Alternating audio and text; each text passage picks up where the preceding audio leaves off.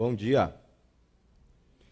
Bom dia a você que está aqui com a gente hoje, nesse domingo meio nublado, meio sol, ainda não se decidiu o domingo. Bom dia para você que está de casa nos assistindo. É, é sempre um, um misto de, de, de emoções estar aqui em cima, porque ao mesmo tempo que eu estou aqui com a minha comunidade que eu amo, eu sinto aquele frio na barriga de Senhor me capacita para que eu seja para que eu seja sal e luz na vida desse pessoal. Porque é assim que eles são na minha vida. Então que assim seja que Deus coloque em mim, no meu coração aquilo que ele quer falar para vocês. E hoje de manhã, compartilhando com vocês, aconteceu uma coisa bem inusitada. Então, ontem eu tinha terminado de preparar os slides para a apresentação de hoje, para a palestra de hoje.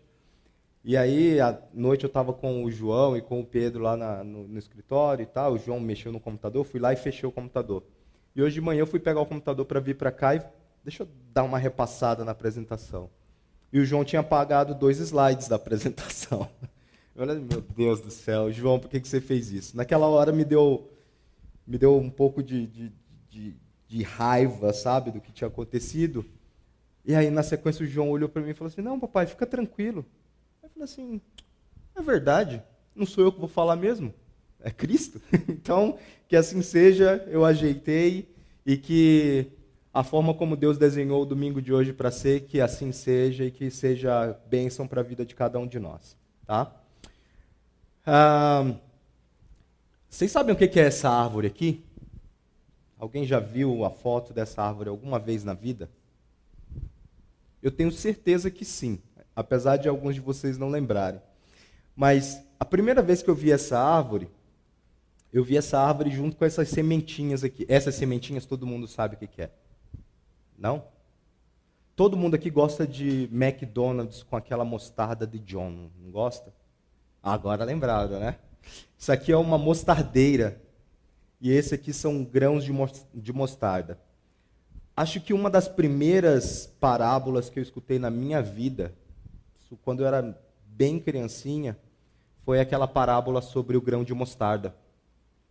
E aí, o texto fala o seguinte: é Jesus aqui falando em Mateus 13, do 31 ao 32. E contou-lhes uma parábola o reino dos céus é como um grão de mostarda que o homem plantou em seu campo. Embora seja o menor dentre todas as sementes, quando cresce, torna-se a maior das hortaliças e se transforma numa árvore, de modo que as aves do céu vêm fazer os seus ninhos em seus ramos. E eu acho que o grão de mostarda e essa parábola da mostarda tem tudo a ver com, com essa série. Porque ela fala de, um, de uma pequena semente plantada, cultivada, cuidada e que dá essa hortaliça, dá essa árvore gigantesca e que abençoa não só a gente que gosta de mostarda, mas também os pássaros, faz sombra e é vigorosa como essa árvore. E assim deve ser o reino nos nossos corações. Mas a gente, para que ele tome aquele tamanho, ele precisa ser cultivado, ele precisa ser cuidado, ele precisa ser tratado todos os dias. Porque de outra forma, se a gente planta o grão de mostarda e planta ele num terreno infértil, árido, como às vezes é o nosso coração, ou se a gente até planta e o nosso coração está um pouco sedento, mas no meio da, da nossa turbulência do dia a dia, dos nossos afazeres, das nossas mil e uma prioridades, a gente vai deixando de lado, dificilmente aquele, aquela sementinha, que para vocês terem uma ideia de tamanho, é essa pontinha no indicador ali, vai virar aquela árvore gigantesca ali assim que eu gostaria de começar o domingo com vocês. Porque quando a gente olha para o reino de Deus, quando a gente olha para o Evangelho, a minha leitura é que Evangelho tem tudo a ver com relacionamento. Acho que o Coxa falou isso no domingo passado. o que Deus fez colocando o homem naquele jardim era para que ele tivesse relacionamento com o Pai. Lá em Gênesis 3, a gente resolveu romper com o Pai porque a gente sabe de tudo, a gente pode tudo, né? E mesmo assim, o Pai manda o seu filho Jesus para reconectar a gente com aquele sonhado relacionamento lá do Éden. E a gente desenvolve os nossos relacionamentos da vida ordinária de várias formas, né? A gente tem relacionamentos com amigos, né? Tem muita gente, todo mundo aqui tem algum amigo, né? E aí para os amigos a gente fala dos nossos sucessos, a gente fala das nossas fraquezas, a gente fala das nossas ambições, das nossas felicidades e tal. Tem momentos legais. A gente também tem relacionamentos afetivos, né? Seja com os nossos irmãos de sangue, seja com os nossos pais, sejam com os nossos cônjuges, com os nossos filhos. Isso também pressupõe intimidade, pressupõe cuidado, pressupõe carinho. Ou alguém aqui que é casado conseguiu casar brigando todo dia, tendo conversas ruins todos os dias, maltratando. Alguém conseguiu casar assim? Alguém conseguiu estabelecer um namoro num ambiente tóxico? Não, a gente cuida, né?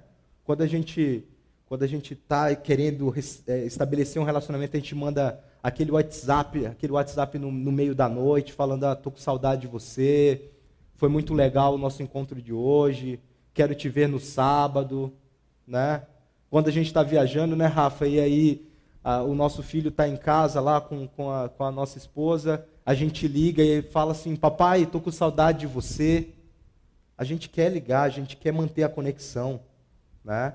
Ou quando às vezes a coisa não vai tão bem, às vezes a gente está com a nossa mãe, com o nosso cunhado, nossa sogra, que não está bem por algum motivo, e a gente vai lá e quer demonstrar que a gente está cuidando, que a gente tem afeto e que a gente é, é, quer estar tá perto daquela pessoa, quer cuidar. Né? Até mesmo com os nossos filhos, quando a gente quando a gente quer fazê-los crescer, quando a gente quer que eles comecem a ter um pouco mais de independência, mesmo que a gente queira criá-los até os 60 anos, mas a gente quer estimulá-los a ter a coragem que a gente tem, como aquela foto ali de cima, que é o pai jogando o filho para cima, criando aquela relação de confiança entre pai e filho, que com certeza o pai não vai deixar o filho se esborrachar no chão, né? Os meus filhos têm uma brincadeira comigo que a gente chama de tip-off. Eu pego eles e jogo na cama, e obviamente que eu vou segurando ali, vou, vou retendo para que eles não caiam, né? Então eles acham que eles estão soltos, mas no fim eu estou ali cuidando deles. Relacionamento pressupõe tudo isso. A nossa essência que veio lá do Éden, ela continua dentro de nós, mesmo com aquela ruptura que a gente teve. Aquele cuidado que o pai nunca deixou de ter com a gente, a gente ainda inspira com as pessoas que a gente ama. E aí, no domingo passado, o Coxa falou sobre como é que eu estabeleço relação de intimidade, relação de conexão com, com o pai, já que a gente também quer ter esse relacionamento gostoso com ele, uma vez que a gente aprendeu dele. E de cara, vem na minha cabeça isso aqui: oração. Então, ter intimidade com o Pai pressupõe, pressupõe oração, pressupõe falar com o Pai. E eu acho que essa é uma das primeiras lições que a gente aprende, né? Mesmo que a gente às vezes relute em falar com o Pai, a gente fala com o Pai. Quando a gente está aflito, é para Ele que a gente roga e fala assim: Pai, me ajuda. Não sei o que está fazendo. Pai, por que, que isso está acontecendo comigo? Pai, me ajuda com aquela coisa. Pai, me ajuda com aquilo outro. Pai, faz isso na minha vida. Pai, cura essa doença. Pai, eu preciso de mais dinheiro.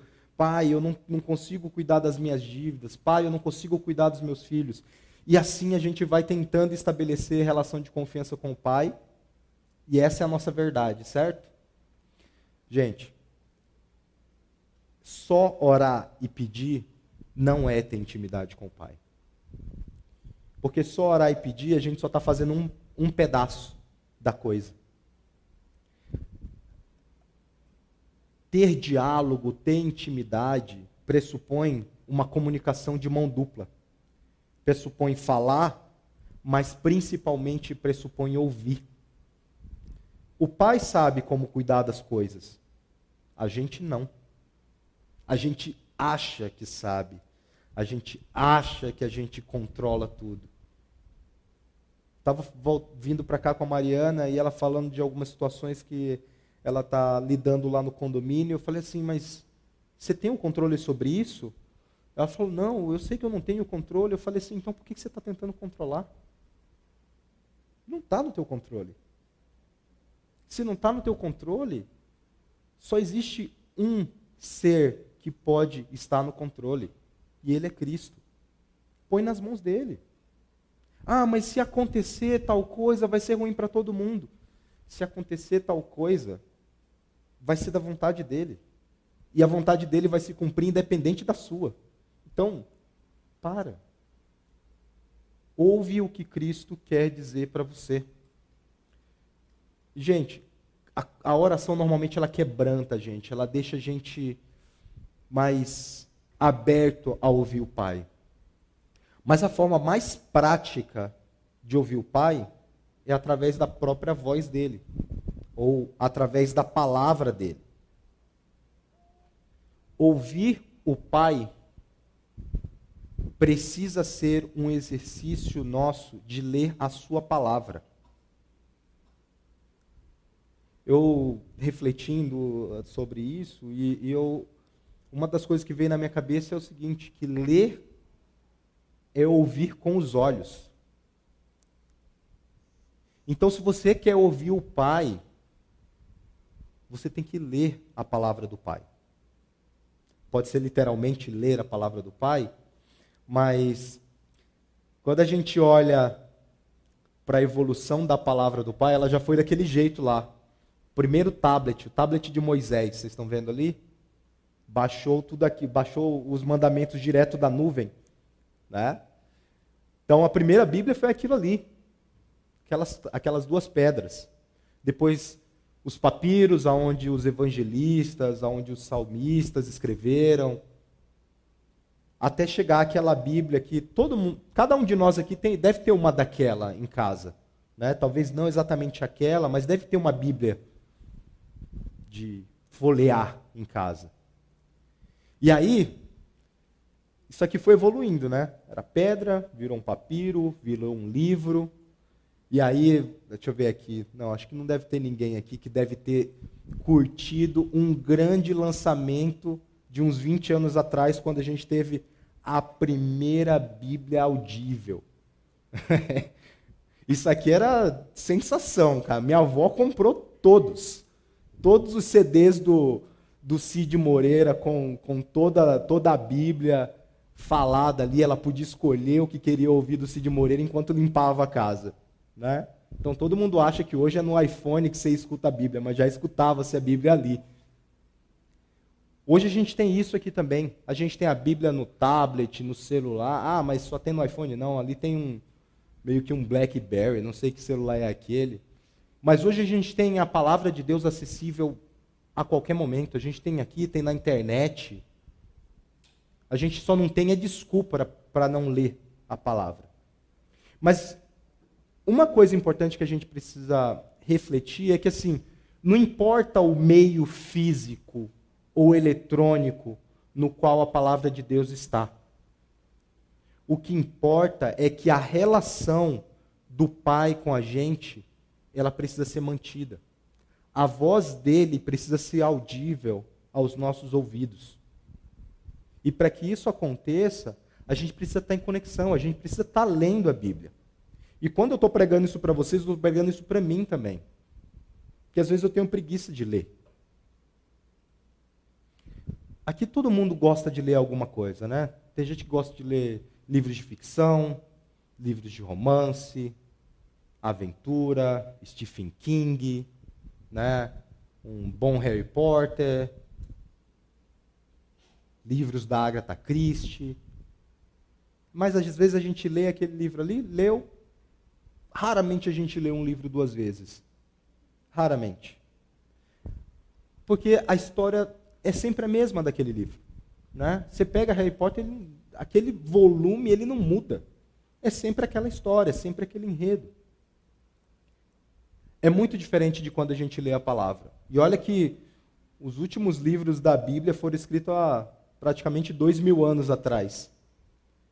Mas o que foi escrito ali, mesmo que está escrito em Gênesis, é atemporal e continua sendo perfeitamente aplicável ao que a gente vive hoje. Eu não te falo lá de Gênesis 3, a, a, a ruptura. A gente rompe com Deus o dia inteiro, toda hora. A maçãzinha lá para a gente é outra, não é da Apple não, que aqui eu nem estou usando Apple, tá? Mas a maçãzinha de ir lá e querer o controle da coisa, de querer ser autossuficiente, ela acontece todos os dias nas nossas vidas. A gente é, é tentado, como em Gênesis 3, o tempo todo.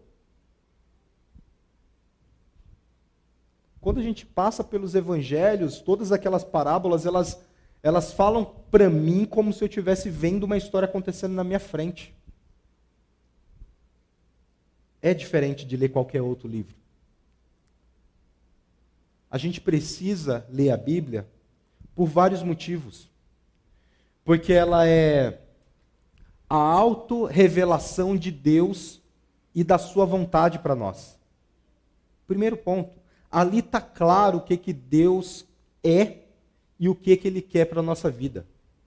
A qualquer momento, a qualquer instante. É atemporal. Ali, Deus nos repreende, nos corrige para que a gente seja aperfeiçoado, para que a gente volte um caminho que é aquele lá do Éden para que a gente volte a ser perfeito como lá no Éden. A Bíblia, ela influencia as nossas decisões.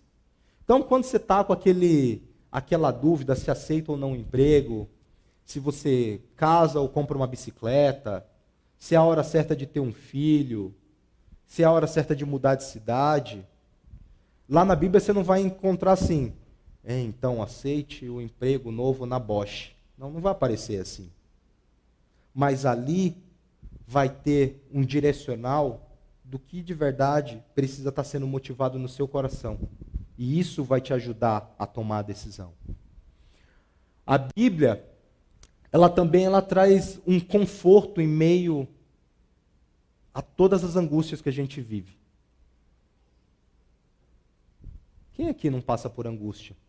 Seja uma angústia própria ou angústia daquela pessoa que você gosta e que está sofrendo por uma doença, que está sofrendo porque está desempregado, que está sofrendo porque o filho está doente. E aquela angústia de alguém que você gosta também vira sua angústia. E na palavra, você consegue encontrar o conforto para isso. Aqui tem um monte que, de, de exemplos, de motivos para que a gente possa ler a Bíblia. Vários. Vários. É importante que a gente leia a Bíblia, gente. Porque ali a gente vai encontrar Deus, ali a gente vai encontrar Cristo. É ali que começa a nossa intimidade. Deus está no controle de tudo? Não tenho dúvida disso. Ah, então eu não preciso ler a Bíblia, ele está no, ele tá no, no, no controle de tudo, né? Assim, se ele está no controle de tudo, eu já entendi isso, é só eu Vou lá e, pai, tá aqui, ó, cuida aí. Vou ficar aqui, daqui olhando o que, que o senhor vai fazer com essa história toda. A gente não pode ser irresponsável dessa forma. E, e eu estava falando com a Mariana agora há pouco que assim tem alguns alguns filmes, algumas músicas, alguns alguns trechos de algumas coisas que eu vejo e tal que eu sempre gosto de rever. E ontem eu estava, depois que eu terminei de, de, preparar o material, eu estava em casa e falei assim, ah, eu vou assistir algum filme. E aí eu entrei no Netflix e o primeiro filme que apareceu lá foi Desafiando os Gigantes. Talvez alguns de vocês já tenham assistido esse filme. E todo mundo olha para aquele filme e vê lá a coisa do, da fé das pessoas crescendo, né? E o time de futebol ganhando, ganhando, virando até campeão estadual lá das, das escolas. E parece que o enredo gira todo em torno de criar a fé confiar que tudo vai acontecer. E é. Só que tem um trecho específico daquele filme no qual um, uma pessoa que sempre vai orar nos armários daquela escola chega para o técnico de, de futebol daquela escola e, e depois eu não vou entrar no detalhe do filme, que senão eu vou contar o filme inteiro, mas assim, ele está passando por algumas situações, o técnico está passando por algumas situações muito complexas e tal, e ele ora e ele se derrama e ele lê a Bíblia e ele vai ao encontro de, de, de Jesus. E aí no dia seguinte esse esse orador, essa pessoa que ora pelas pessoas ali, vai na sala dele e fala e fala com ele, e fala que Cristo quis falar com ele.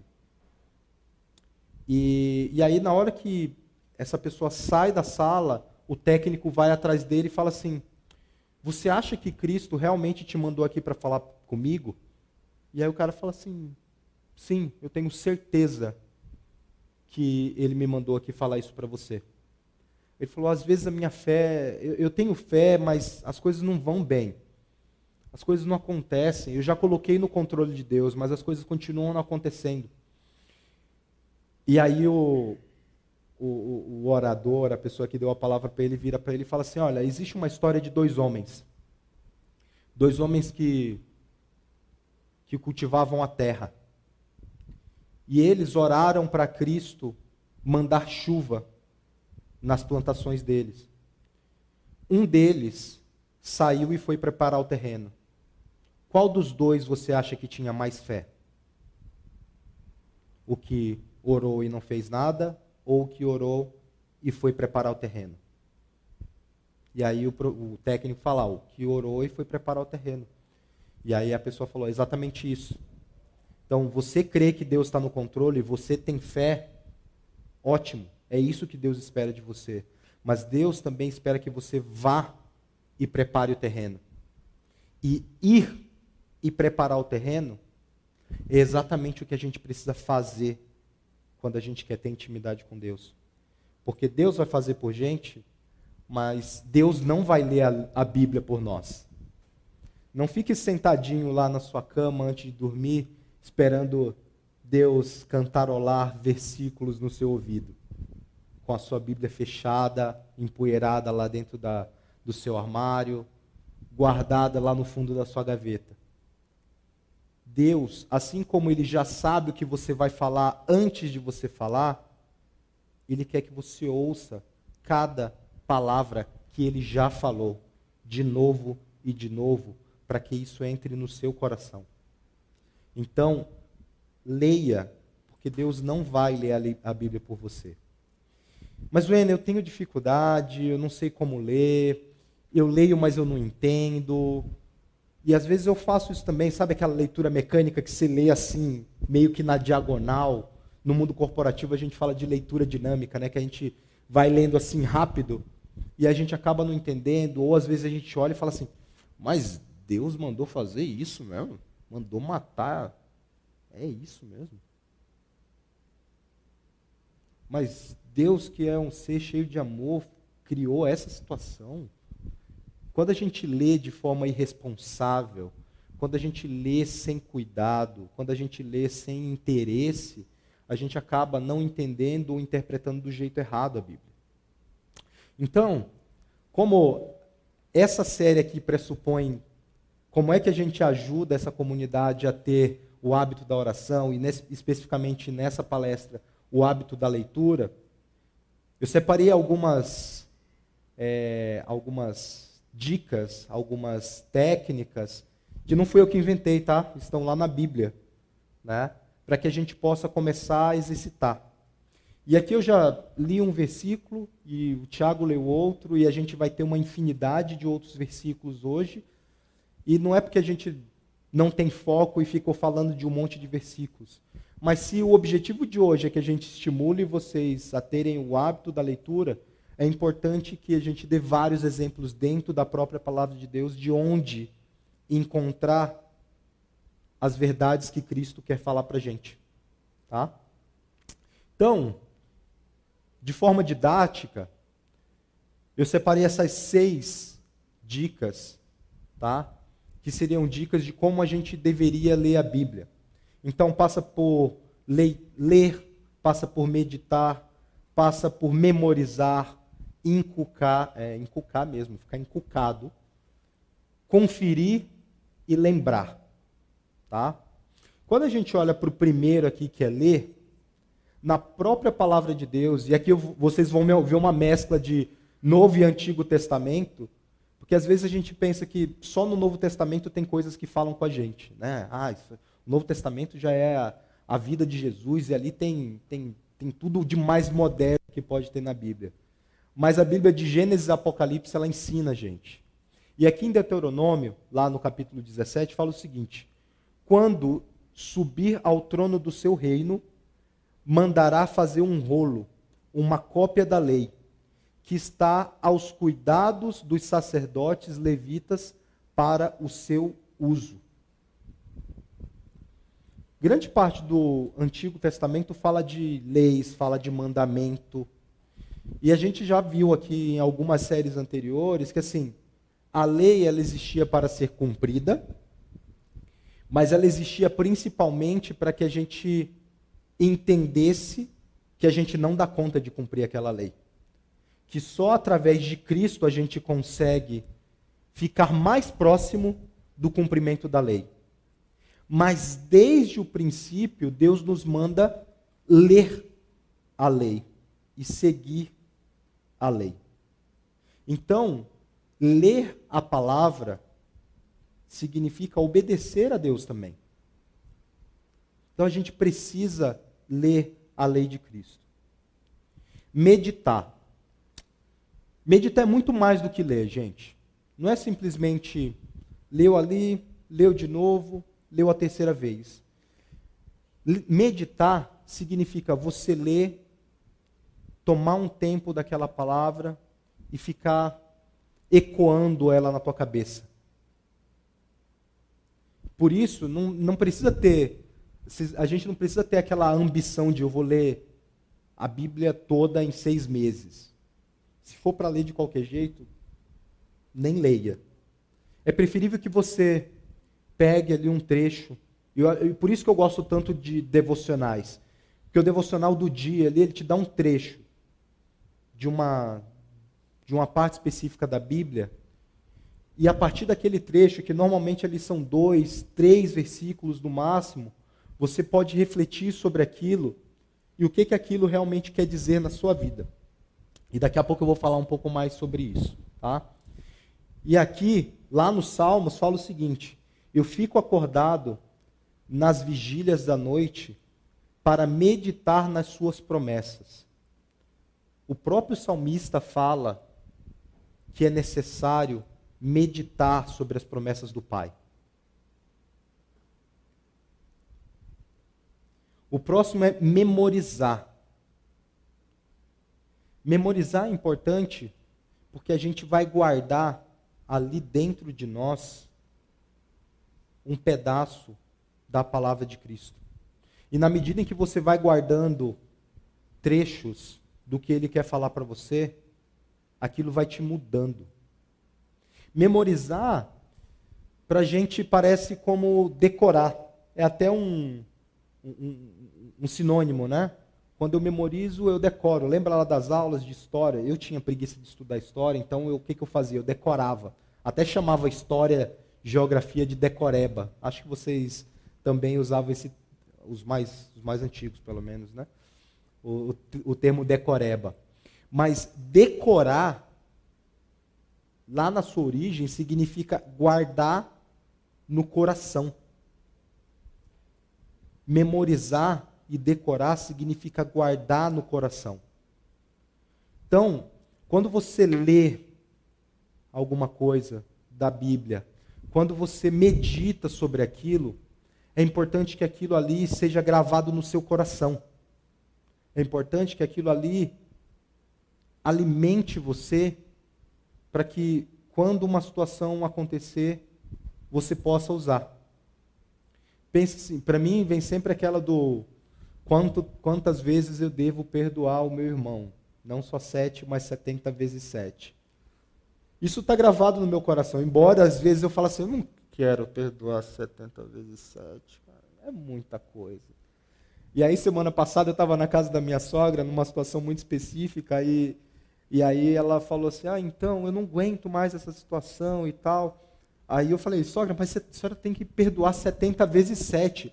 Aí ela falou assim: Mas pelo tempo que já passou, eu já perdoei muito mais de 70 vezes 7. Né?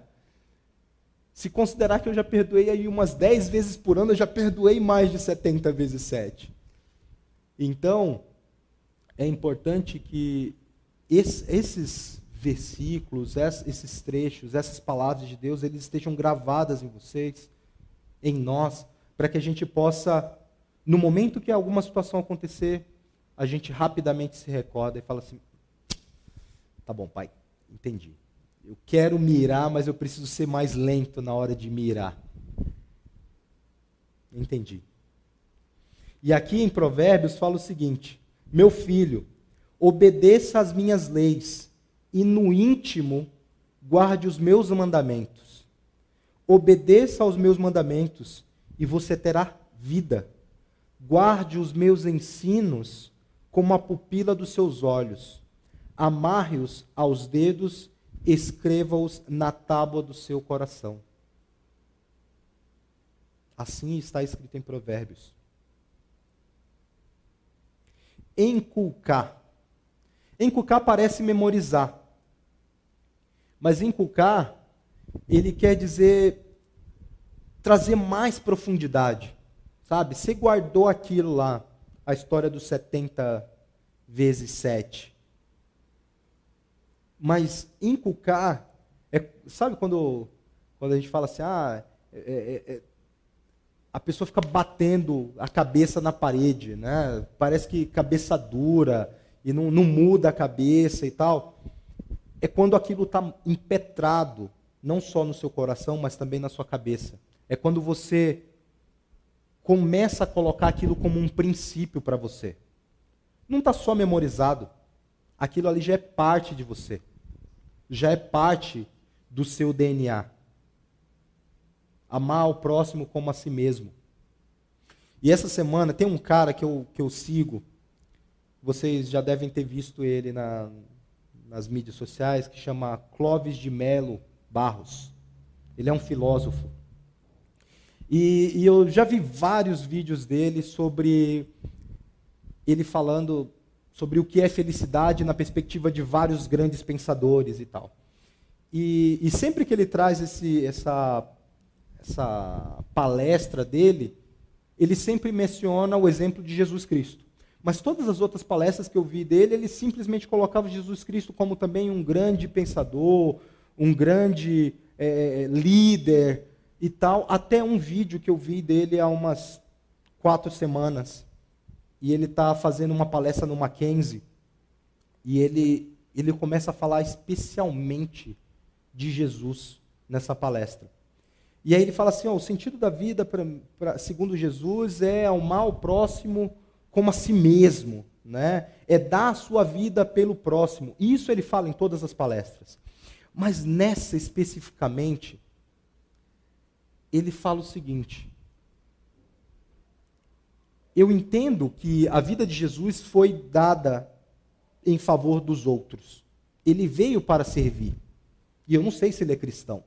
Mas ele falava: Eu, eu sei que Jesus veio para servir os outros. E eu vi, ficava me perguntando sobre a história do que, que é a felicidade, o que, que é a felicidade e tal. E para mim fez muito sentido que é a vida de Jesus. Porque quando a minha filha tinha 13 anos, ela teve uma doença autoimune e, e ela ficou internada na UTI por alguns dias. E eu olhava aquela criança entubada, e eu olhava para aquilo, eu falava assim: o que está acontecendo? Eu daria a minha vida no lugar da minha filha. Deus, tira a minha vida, me coloca ali no lugar da minha filha, deixa ela viver, deixa ela viver uma vida plena. E aí ele falou assim: eu achei até que aquela proposta não era justa, então eu fiz uma proposta ainda mais irrecusável. Eu falei, pai, põe a minha vida no lugar de 20 outras crianças que estiverem na mesma situação da minha filha. E quando eu falei isso, eu me dei conta de que a minha vida não importava tanto quanto eu achava que importava. Se a minha vida e a minha própria felicidade realmente fosse a coisa mais importante, se a minha felicidade por si só conseguisse me preencher, eu jamais teria oferecido a minha vida pela vida da minha filha e de outras 20 crianças. Encucar é quando aquilo que você leu, meditou, memorizou, você transferiu para a sua vida, para o seu DNA. É quando você entende que aquilo é algo que você não pode mais mudar. Conferir. Conferir, segundo a nossa metodologia aqui, significa que a gente precisa e a gente consegue confirmar, desculpa, e a gente consegue confirmar ao longo de toda a escritura várias, várias evidências de que um trecho falado em uma determinada parte da Bíblia ele se confirma ao longo da Bíblia em outros livros. A gente vê facilmente isso nos profetas, né? Então a gente vê os profetas lá do, do Velho Testamento falando algo, e aí durante o Evangelho, os quatro Evangelhos, a gente vê Jesus executando aquelas profecias. Beleza? Ninguém tem dúvida disso. Mas existem uma infinidade de outros trechos na Bíblia que eles confiram, que eles conferem, que eles confirmam aquilo que já foi falado. Aquilo que é a verdade de Cristo. É quando a gente está explicando alguma coisa para alguém, como eu estou fazendo para vocês aqui, e aí eu faço uma abordagem, e aí eu discuto, discuto, discuto e trago uma outra abordagem para confirmar, para conferir aquilo que eu fiz antes. Então, se vocês têm uma Bíblia de estudo em casa, vocês podem pegar essa Bíblia de estudo, na parte de cima normalmente vai ter o, o, o texto corrido da palavra. Embaixo, no rodapé, que normalmente o rodapé não é tão pequenininho, ele é quase metade da, da página, ali vai ter versículo a versículo o que foi falado ali, qual, em qual contexto aquilo foi falado, e referências cruzadas do que foi falado ali. Então ali você vai conseguir se deliciar com a possibilidade de conferir e confirmar o que está sendo dito naquele trecho em uma infinidade de outros lugares na Bíblia. Então, tomem tempo no estudo bíblico de vocês para ler aqueles trechos aonde são referendados em outros lugares da Bíblia.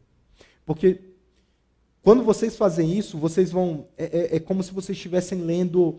É, é a, eu vou fazer um exemplo aqui para que fique mais, mais claro. Sabe quando você está lendo um livro policial e aí, num determinado momento, fala de tal coisa, e você fala assim: eu já li isso em outro lugar. Aí você vai lá e volta e encontra, e aí você começa a fazer aquelas correlações. É exatamente isso que você consegue fazer na Bíblia.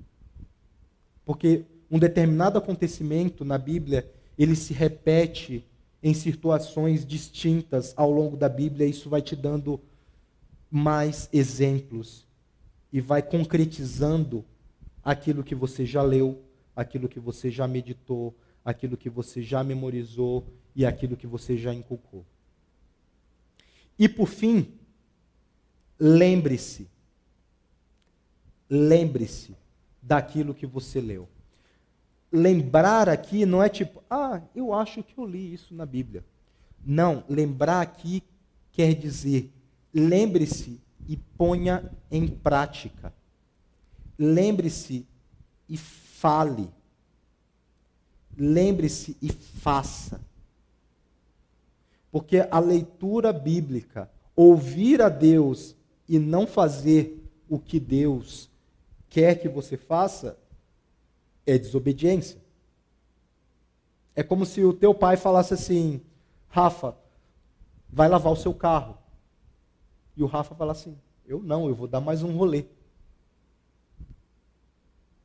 É como se a Fran falasse para o Rodolfo assim: Rodolfo, para de comprar pedal. Ela deve estar tá rindo agora em casa, hein, Rodolfo? E aí Rodolfo vai lá no Mercado Livre e compra mais um pedalzinho, lá. mais um overdrive, né? Ô coxa, não compra aquele violão top que você quer comprar nas gringas, velho. Parece que eu estou escutando a Tabita falando, hein, coxa? Aí o coxa vai lá para as gringas e vai lá e compra o, o violão. Gente, ouvir, ler a palavra e não colocar em prática não é criar intimidade com o Pai. Não é criar intimidade com Cristo. E quando a gente fala de sermos discípulos maduros, pressupõe obediência, pressupõe intimidade. E eu vou falar para vocês, confessar aqui, várias vezes eu leio a Bíblia e eu leio pedindo para o pai, pai, eu preciso de uma resposta para tal coisa. E eu olho aquela resposta ali e falo assim, mas não era bem essa resposta que eu queria, não. Eu queria uma confirmação, né, que o que eu quero aqui, o que minha, minha, minha, minha própria vontade me diz para seguir, fosse confirmada. Gente, não é assim que funciona. O nosso coração é pecador desde Gênesis 3.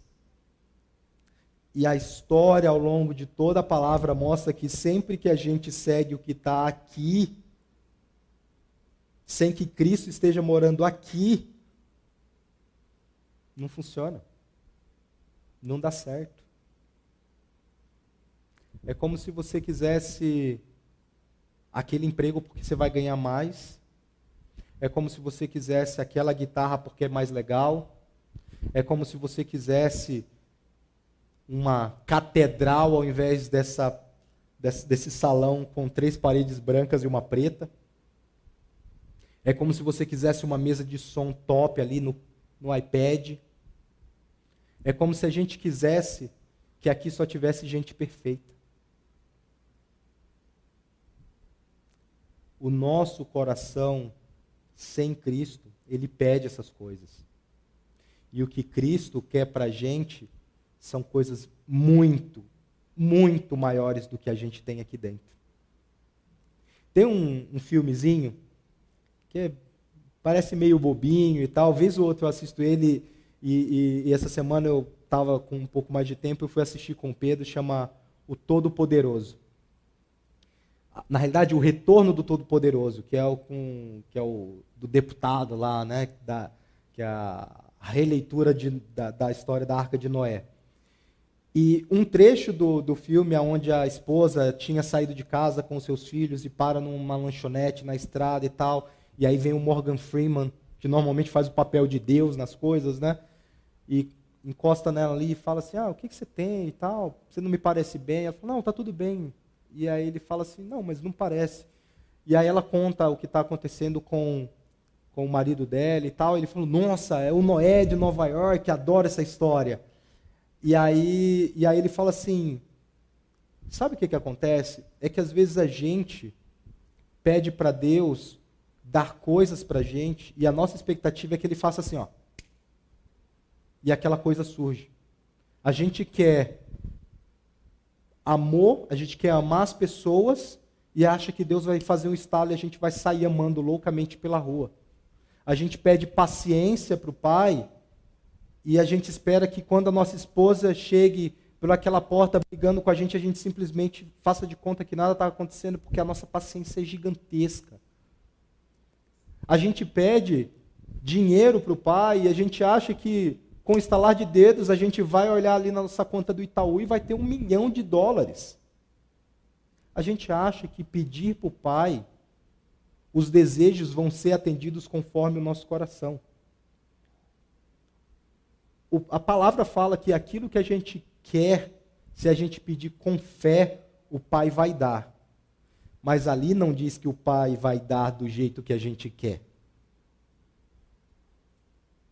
Nesse trecho do filme, fala assim: ao invés de Deus dar para você do jeito que você quer, Ele vai te dar oportunidades de ter aquilo que você está pedindo. Então, se você pede sabedoria para o pai, ele vai te dar oportunidades de exercitar a sua sabedoria. Se você pede paciência para o pai, ele vai te dar a oportunidade de exercitar a tua paciência. Se você pede mais amor para o pai, para que você possa amar mais as pessoas, ele vai te dar a oportunidade que você exerça o seu amor com as pessoas. Se você pede para o pai dinheiro para que você possa cumprir a missão dele aqui, ele vai te dar oportunidades de ganhar dinheiro, de ser generoso e assim por diante. Então, a única forma de vocês entenderem, de nós entendermos qual é a vontade do Pai e como ela vai ser feita, é com o exercício disso aqui. E aí, quando eu comecei a ler a Bíblia de uma forma mais madura, digamos assim, e eu estou longe demais ainda de ser muito bom nisso aqui, eu aprendi que a gente precisa fazer esse movimento de leitura usando duas coisas. Na realidade, usando uma outra uma coisa e a outra eu já falo o que, que é. A primeira coisa que a gente precisa usar para entender o que está na Bíblia é a moldura do Evangelho. Se você não entender o que foi a criação, o que foi a queda, o que foi o renascimento e o que foi, o, e o que foi ali a redenção, cara, desculpa, você não vai entender a Bíblia. O contexto inteiro de Gênesis a Apocalipse fala da vida de Jesus.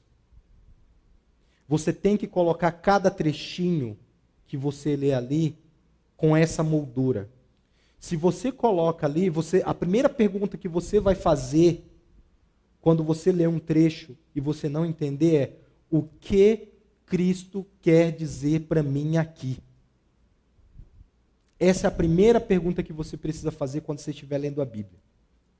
E a outra coisa, e aí foi aonde eu ajustei, não é que você vai usar, mas você vai deixar ser usado pelo Espírito Santo. Porque quem vai te dar o discernimento para entender, para interpretar a Bíblia, é o Espírito Santo. Com essas duas coisas, você vai fazer uma leitura bíblica responsável, diligente e que vai mudar a tua vida enquanto cristão. Assim, a gente vai conseguir de verdade escutar o Pai, meditar sobre o que o Pai está falando, memorizar o que o Pai está falando, enculcar, conferir ao longo de toda a história o que ele está dizendo para a gente. E colocar em prática aquilo que ele nos manda fazer. Tá? E, e eu queria finalizar, antes do refletir e praticar, com esse trecho de Tiago que, coincidentemente, hoje de manhã, na hora que eu li meu devocional, isso foi o que apareceu e aí eu mandei para o Coxa. Eu falei assim, olha isso aqui. Aí ele falou, isso é o que está na leitura de hoje. Eu falei, cara, então já dá para saber. Isso logo depois do João ter feito aquele negócio e eu ter que fazer os meus slides. Então, esse slide aqui hoje de hoje de manhã. E, e Cristo fala assim lá em Tiago: Sejam praticantes da palavra e não apenas ouvintes, enganando-se a si mesmos.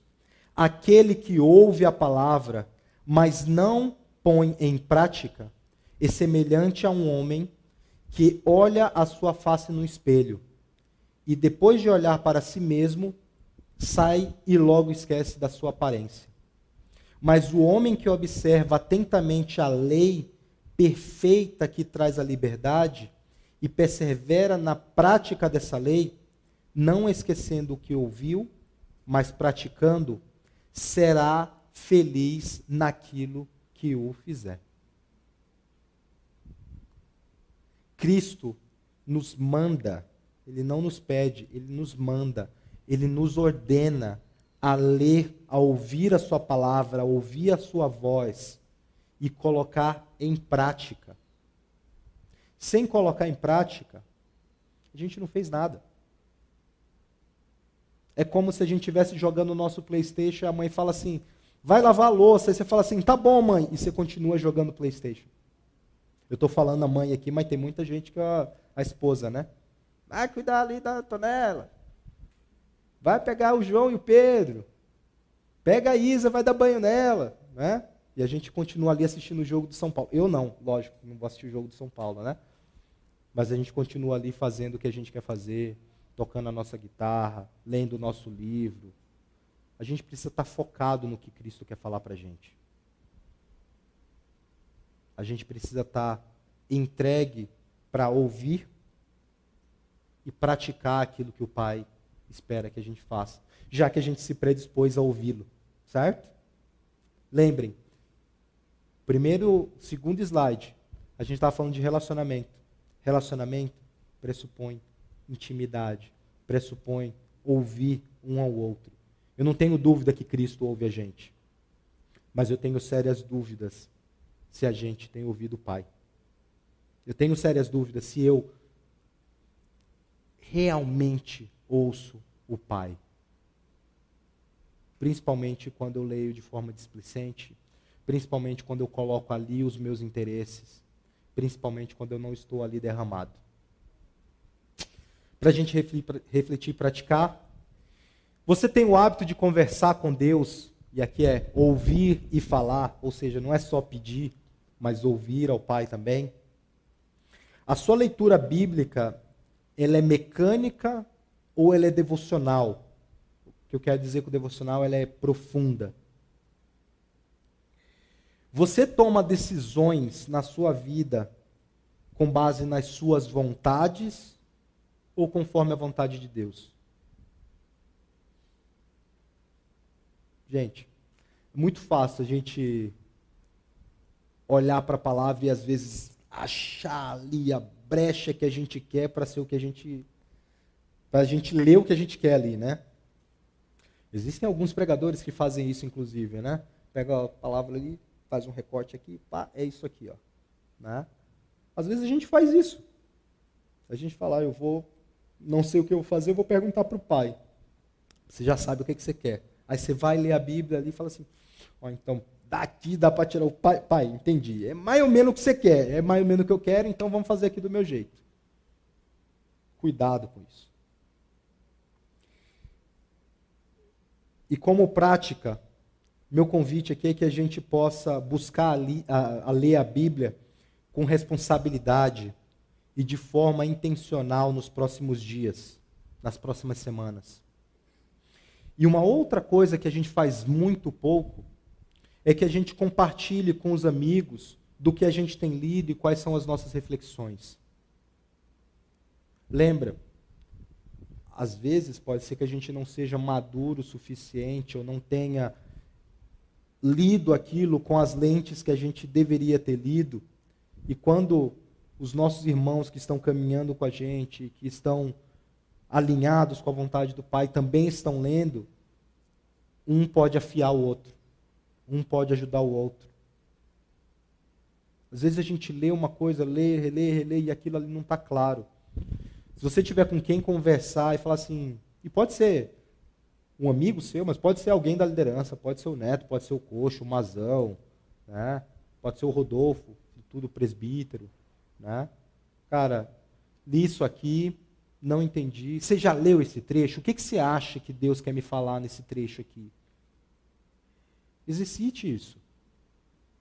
Na pior das hipóteses, você vai estar aprendendo ou ensinando alguém. Então, esse é o meu refletir e praticar de hoje.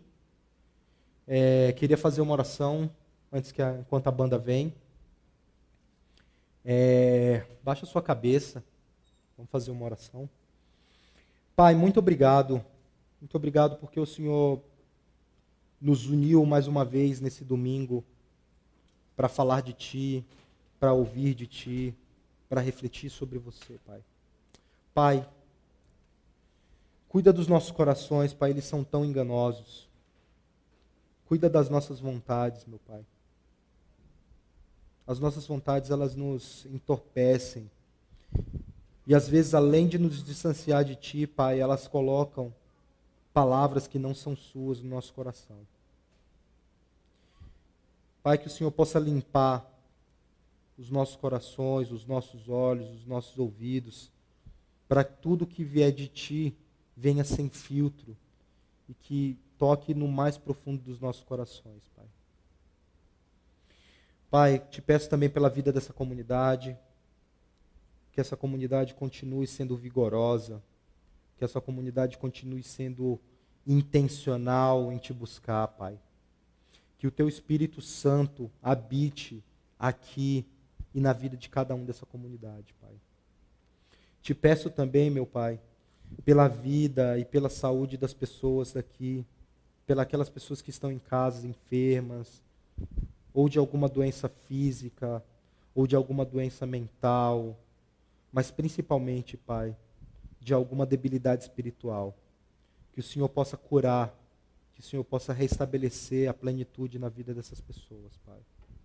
Te peço em especial pela vida do neto, Pai, que tomou esses dias de licença para cuidar de si, para cuidar da sua família. Pai, dá uma boa semana para gente, que seja uma semana produtiva, que seja uma semana saudável, que seja uma semana feliz, mas que principalmente, Pai, seja uma semana onde cada uma das nossas atitudes sejam para te louvar e sejam para te glorificar. É isso que eu te peço em nome do teu filho, aquele que foi para a cruz em nosso favor. Amém.